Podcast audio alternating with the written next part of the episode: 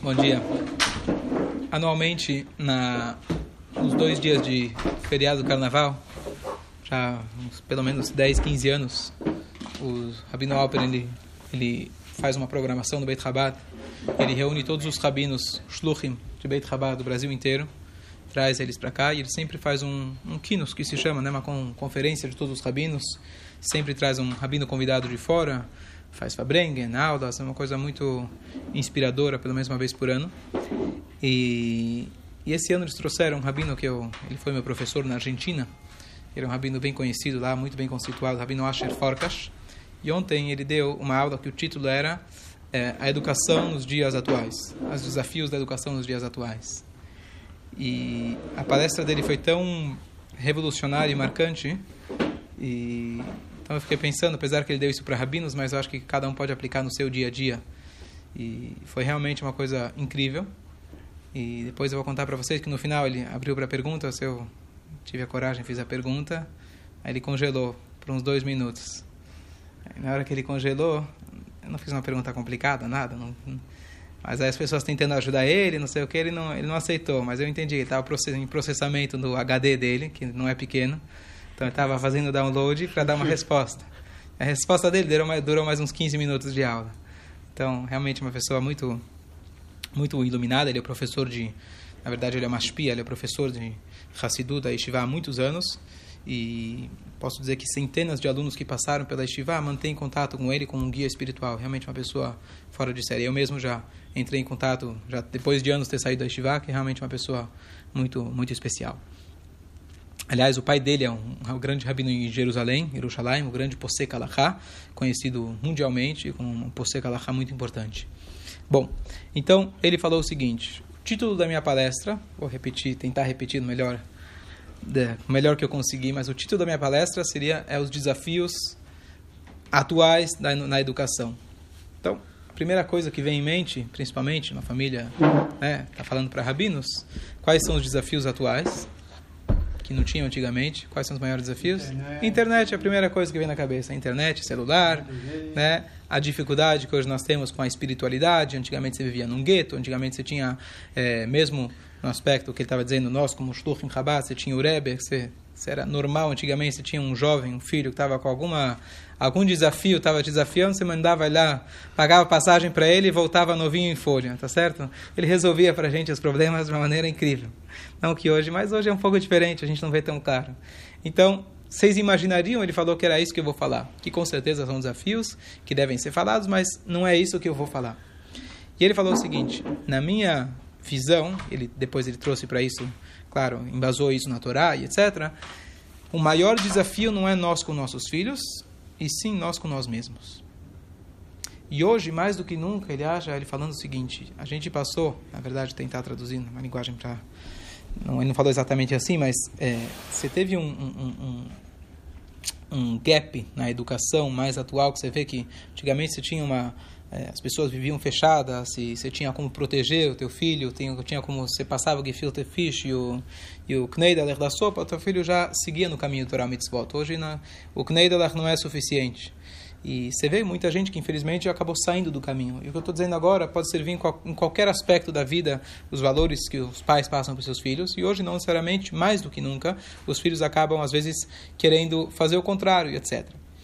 Então, uma das grandes coisas que acabam acontecendo com os pais é o sentimento de culpa. Então ele contou o seguinte exemplo. Ele falou tinha um aluno, ex-aluno da Estivá, que ele era filho de rabino, neto de rabino, bisneto de rabino, etc.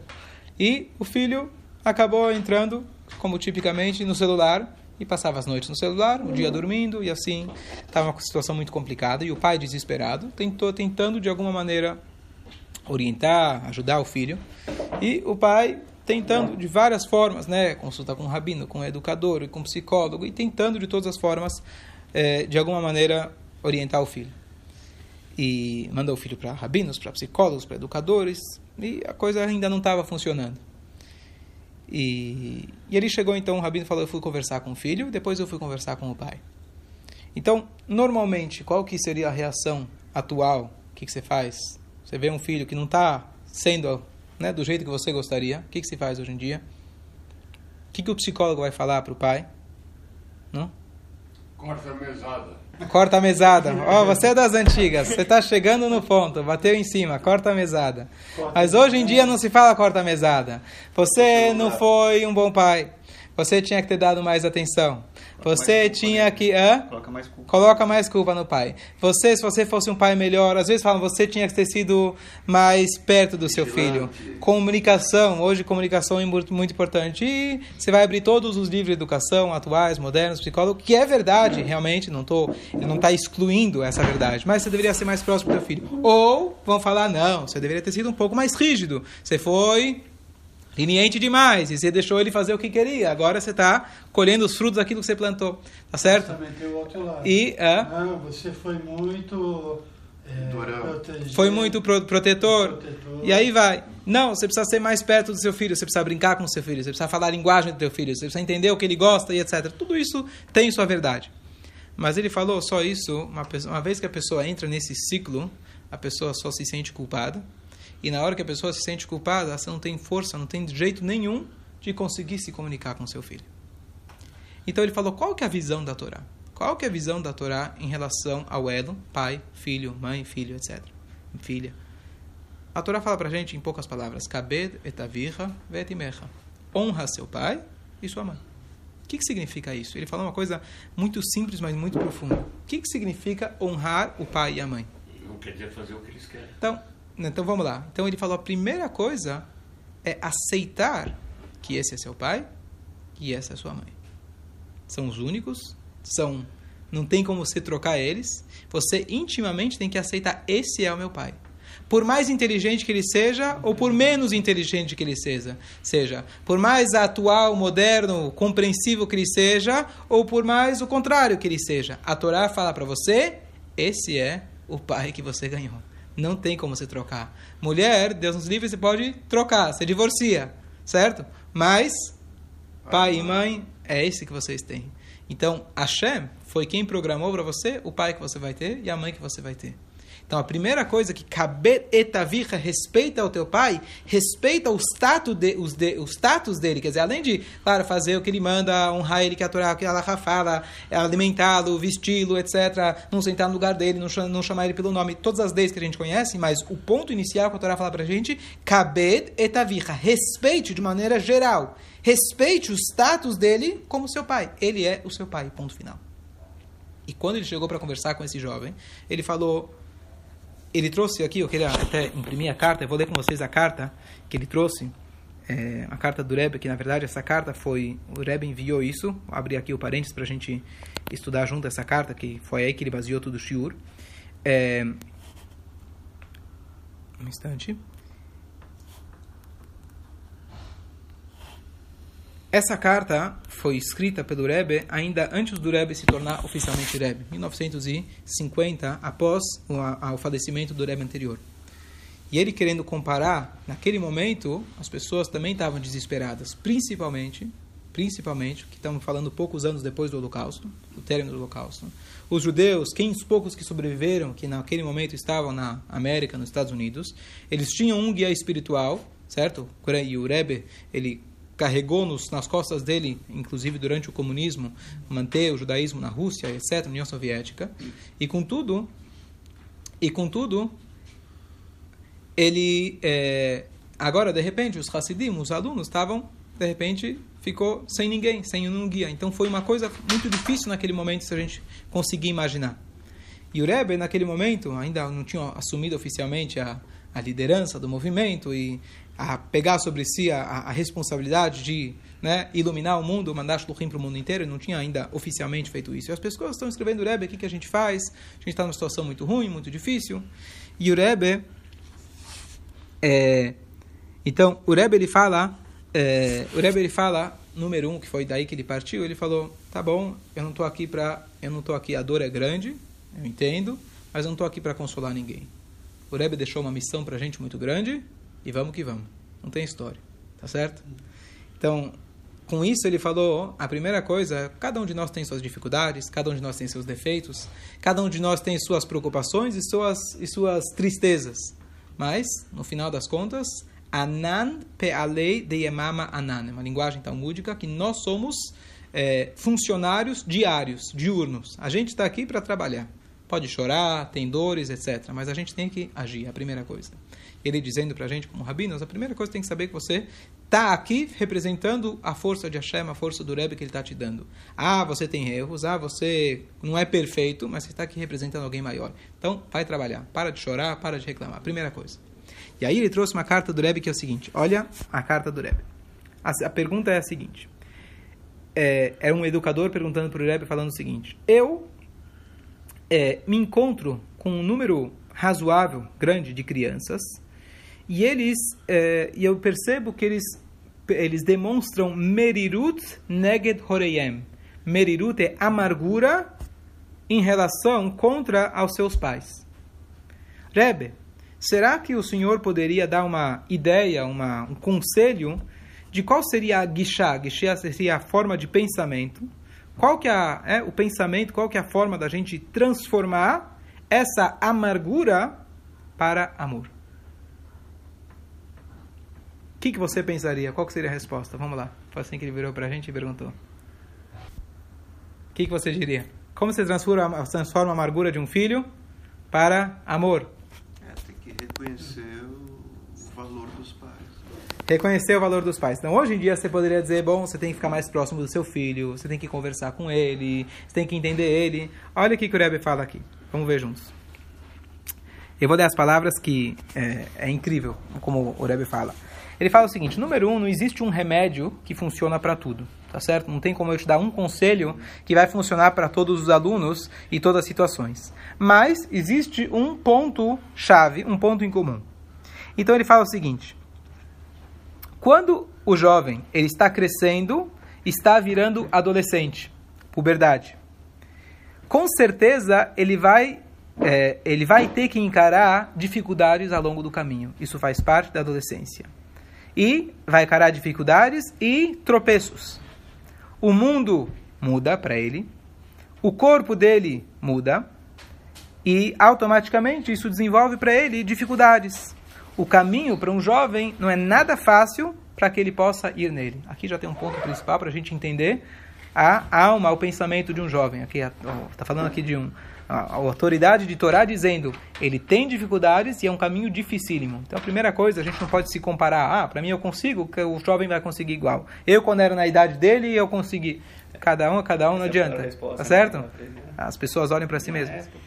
Então, o que acontece? Como a dificuldade é muito grande, o jovem ainda não tem off, ainda não tem uma personalidade formada, forte o suficiente para ele diga, para que ele para que ele diga para si mesmo, seja forte e consiga é, superar as dificuldades. Então, então, quando é, quando ele não tem essa força de enfrentar sozinho, ele não tem essa, não desenvolveu essa força é, interior. Então ele é obrigado a encontrar alguém para que ele possa apontar o dedo sobre essa pessoa e culpá-lo pela sua falha. Isso se chama, na linguagem talmúdica, Seir Lazazel, que se traduz em português, você precisa de um bode expiatório. Ele precisa escolher ou no seu pai ou no sua mãe para jogar a culpa em cima deles. Por quê? Porque é justo o pai? Porque é a única pessoa que esteve com ele a vida inteira dele. Ele, e ele sempre vai continuar sendo o pai dele. Então ele escolhe o, a lata de lixo justamente a pessoa que está mais próxima dele. O professor, ele passa um ano, dois anos com o professor e a vida continua, tá certo? Mas as dificuldades que ele já tinha, que ele tem, é, são anteriores, quer dizer, são anteriores a um ano ou dois anos que ele vai passar com aquele professor. Então, se ele consegue, se ele tem a possibilidade, a oportunidade de apontar o dedo e culpar alguém, vai ser o seu pai e sua mãe. E, desse jeito, ele já tem uma desculpa completa. Em vez dele assumir com as suas próprias mãos, ter a personalidade de, de, de enfrentar as dificuldades, ele já resolveu o problema dele, ele vira e culpa os pais. Então ele fala o seguinte: qual que é a, qual que é a solução? Está falando aqui para um professor que está em contato com os alunos. Então ele fala: você precisa explicar para os seus alunos o verdadeiro motivo que eles escolheram o pai como bode, é, como o culpado de seus problemas. Mas você também não precisa falar isso de forma tão clara, você não precisa enfatizar isso, mas é importante você entender da onde está vindo o sentimento deles. Não precisa contar, ó oh, pessoal, vocês estão culpando seus pais porque, né, é, porque vocês estão com problema com vocês mesmos. E assim, no dia seguinte ou no dia posterior, aos poucos essa meriruta, essa amargura vai se diminuir. Você não tem que esperar que no primeiro dia, imediatamente, ele vai se levantar e falar, achamno, né? vai bater no coração falar, eu errei. Mas esse é, mas esse é a guichá, essa é a visão que o Rebbe deu pra gente. Então agora, continuando a história, que ele falou que ele estava com aquele aluno, então ele falou o seguinte, ele mais ou menos explicou isso para o aluno, que ele falou que é, ele falou você está querendo na verdade a atenção do seu pai. Assim que ele falou você está querendo a atenção do seu pai. E você que você está fazendo? Você vai virar para trás e fala, isso ele falou muito importante para os rabinos, que vira e mexe a gente escuta esse tipo de discurso. Você vira e fala, teu pai, teu pai trabalha muito, teu pai está ocupado com a comunidade, teu pai faz muitas outras coisas, está pouco em casa, dá pouca atenção para você, está preocupado com todo o resto e ele não se preocupa com você. Isso é outra questão, pode ser que é verdade, pode ser que não é verdade. Mas é muito fácil você virar e culpar o seu pai. Seja homem. Para de culpar teu pai. Você, teu pai é teu pai, ele sempre vai ser seu pai. Então o que ele fez aqui, o Rabino simplesmente falou: tem psicologia, tem muitas coisas modernas e atuais, mas a gente não sai muito longe. Simplesmente lê o Acerta de Brota, os Dez Mandamentos, reconheça que ele é seu pai. Ou seja, vem aqui com uma né, com, uma, com uma, uma força interior e mostrar isso para a criança. E o que, que eu falei para o pai? Depois ele chamou para o pai e falou para o pai: para de correr atrás do teu filho. Você acha que você vai tentar desse jeito ou daquele jeito ou de outra forma, você vai conseguir chegar no teu filho. É, que, é isso que ele está querendo. Ele está querendo te deixar maluco. É exatamente isso que ele está querendo. Ele está querendo te deixar maluco. E se você correr atrás dele, é exatamente isso que ele quer. Tá certo? Para de correr atrás dele. Bom. Eu vou concluir, depois eu chegar na minha pergunta para o Rabino, mas tudo bem. Essa foi a colocação dele. E aí, é, ele continuou em relação a isso, isso em relação a um, a um rabino, a um professor. Saiba a sua força, saiba o seu poder, apesar de. Você pode, ser um, pode ser que você não seja o melhor pai do mundo, quem é perfeito? Mas Hashem te colocou como pai. Hashem decidiu que você é pai. Se ele te colocou como pai, tá certo que você não fez faculdade de como virar pai, tá certo? Tem faculdade para engenharia, tem faculdade para medicina, faculdade para virar pai, e assim, você virou pai e agora o que eu faço? O bebê tá chorando, o que, que faz agora? Tá certo? Hoje inventaram aquele curso né, de três dias lá, você vai no hospital, ensina a trocar a criança. Ah, trocar fralda você aprende rápido, os problemas são outros, né? Os problemas são outros. Mas, é, Hashem te colocou como pai. Se Hashem te colocou como pai e a Torá te considera como pai, você tem a força, um mero fato de você ser pai isso já te dá força, já te dá autoridade, autonomia, a força de você ter o direito e falar para o seu filho exatamente aquilo que você quer dele. Bom, terminou o shiur. Eu falei, Rabino, entendi, gostei, é, mas dá alguns exemplos práticos. Essa foi, Essa foi a pergunta. Não fiz uma pergunta da Kabbalah, fiz uma pergunta, dá alguns exemplos práticos. E aí, mas como é uma pessoa muito calma, uma pessoa muito intelectual, ele não não se desesperou, ele simplesmente estava, ficou olhando assim, ficou parado. E aí, e aí um dos rabinos importantes que estavam lá, eu vi ele, depois de um minuto, né, silêncio, as pessoas começam, né, você estragou a aula, você não sei o quê. Aí, aí ele, o rabino que estava lá, ele levantou a mão, queria, tipo, ajudar, né, dar uma resposta, e ele fingiu que não estava olhando, ficou pensando, pensando uns dois, literalmente, dois, três minutos em silêncio. E aí veio a resposta. Era muitos exemplos. Hã? Era muitos exemplos. É, você vê, estava fazendo download, tá certo? É, e aí ele deu alguns exemplos. E aí ele falou a primeira coisa. Ele falou, olha, na hora que você vai colocar a criança para dormir, tá certo? Então, quem tem criança pequena, ou quem lembra ainda, é, você tem alguns filhos, aí você vai falar, tá na hora de dormir. Por que agora? Por que o outro filho pode dormir outro horário? E porque ontem você deixou... E começa um monte de desculpas, tá certo? Então ele falou uma coisa. O que acontece normalmente quando a gente não está seguro isso em geral na vida. Quando alguém não está seguro daquilo que ele acha, ele grita. Certo? A gente sabe que alguém que grita, alguém que berra, quer dizer que a pessoa não tem, não tem razão ou não tem segurança consigo mesmo. Ele falou o seguinte, um exemplo para nós, rabinos, que cada um pode aplicar no seu dia a dia. Ele falou que quando um filho teu chega no Shabat, uma criança de 3 anos, vai lá e acende a luz no Shabat, você fica nervoso? Um pai normal, ele vai ficar nervoso. Ele sabe que ele é uma criança e com o tempo ele vai aprender que Shabbat não se acende a luz.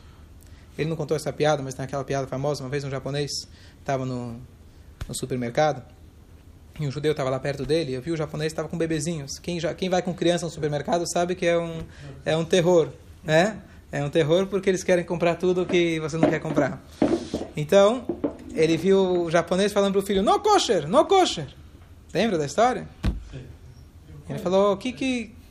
Desculpa, você não, não me parece assim, judeu, kasher. Ele falou: Olha, sempre que eu vou no supermercado eu vejo vocês falando para os filhos e funciona. Eu decidi fazer a mesma coisa com meu filho. Tá funcionando. E funciona. O que acontece? E é verdade. Quando para você é uma coisa que é você está segura, você está 100% seguro que isso não é kasher, você não vai comer e na tua casa não entra e não existe forma de negociação. Então você vai no mercado, quando eu falo para meus filhos não é kasher, não tem discussão. Por que não tem discussão? E daí que já sabem. Mas por que não tem discussão? Tem tanta coisa que eu falo para eles que tem discussão.